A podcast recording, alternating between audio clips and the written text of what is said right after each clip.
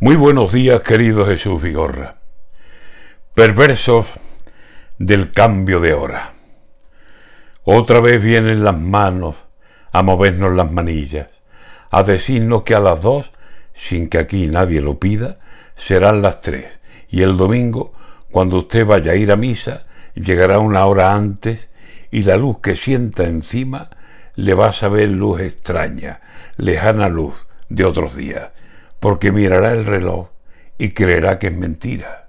Las once no son las diez, y todo lo hará deprisa, como si a usted le faltara, le faltará, no se ría, una hora. ¿Cuándo? ¿Dónde la hora se me perdería? Todo le va a parecer pronto desde que abre el día. Ya es hora de desayuno. Yo no tengo todavía ganas de desayunar. Y así todo. Una vecina le daba una solución, la daba porque podía, a los dos cambios de hora. De su casa no salía, ni miraba los relojes. Despertaba al ser de día, se acostaba al ser de noche.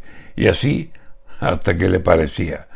Pero este plan, que nos tiene locos de luces perdidas, de noches que se retrasan, de albas que se precipitan, y lo que más me cabrea, la famosa cancioncita de las seis que son las cinco.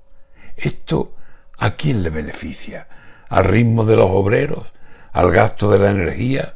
¿O a las ganas de poner en la granja la gallina? Porque por más que lo miro, no sé cuánto estas manillas nos ahorran o nos dan, o acaso cuánto nos quitan. Qué larga la tarde ahora, y las noches cómo tiran para quedarse más cortas. Primavera necesita tardes de luz y de cielos azules para la vida.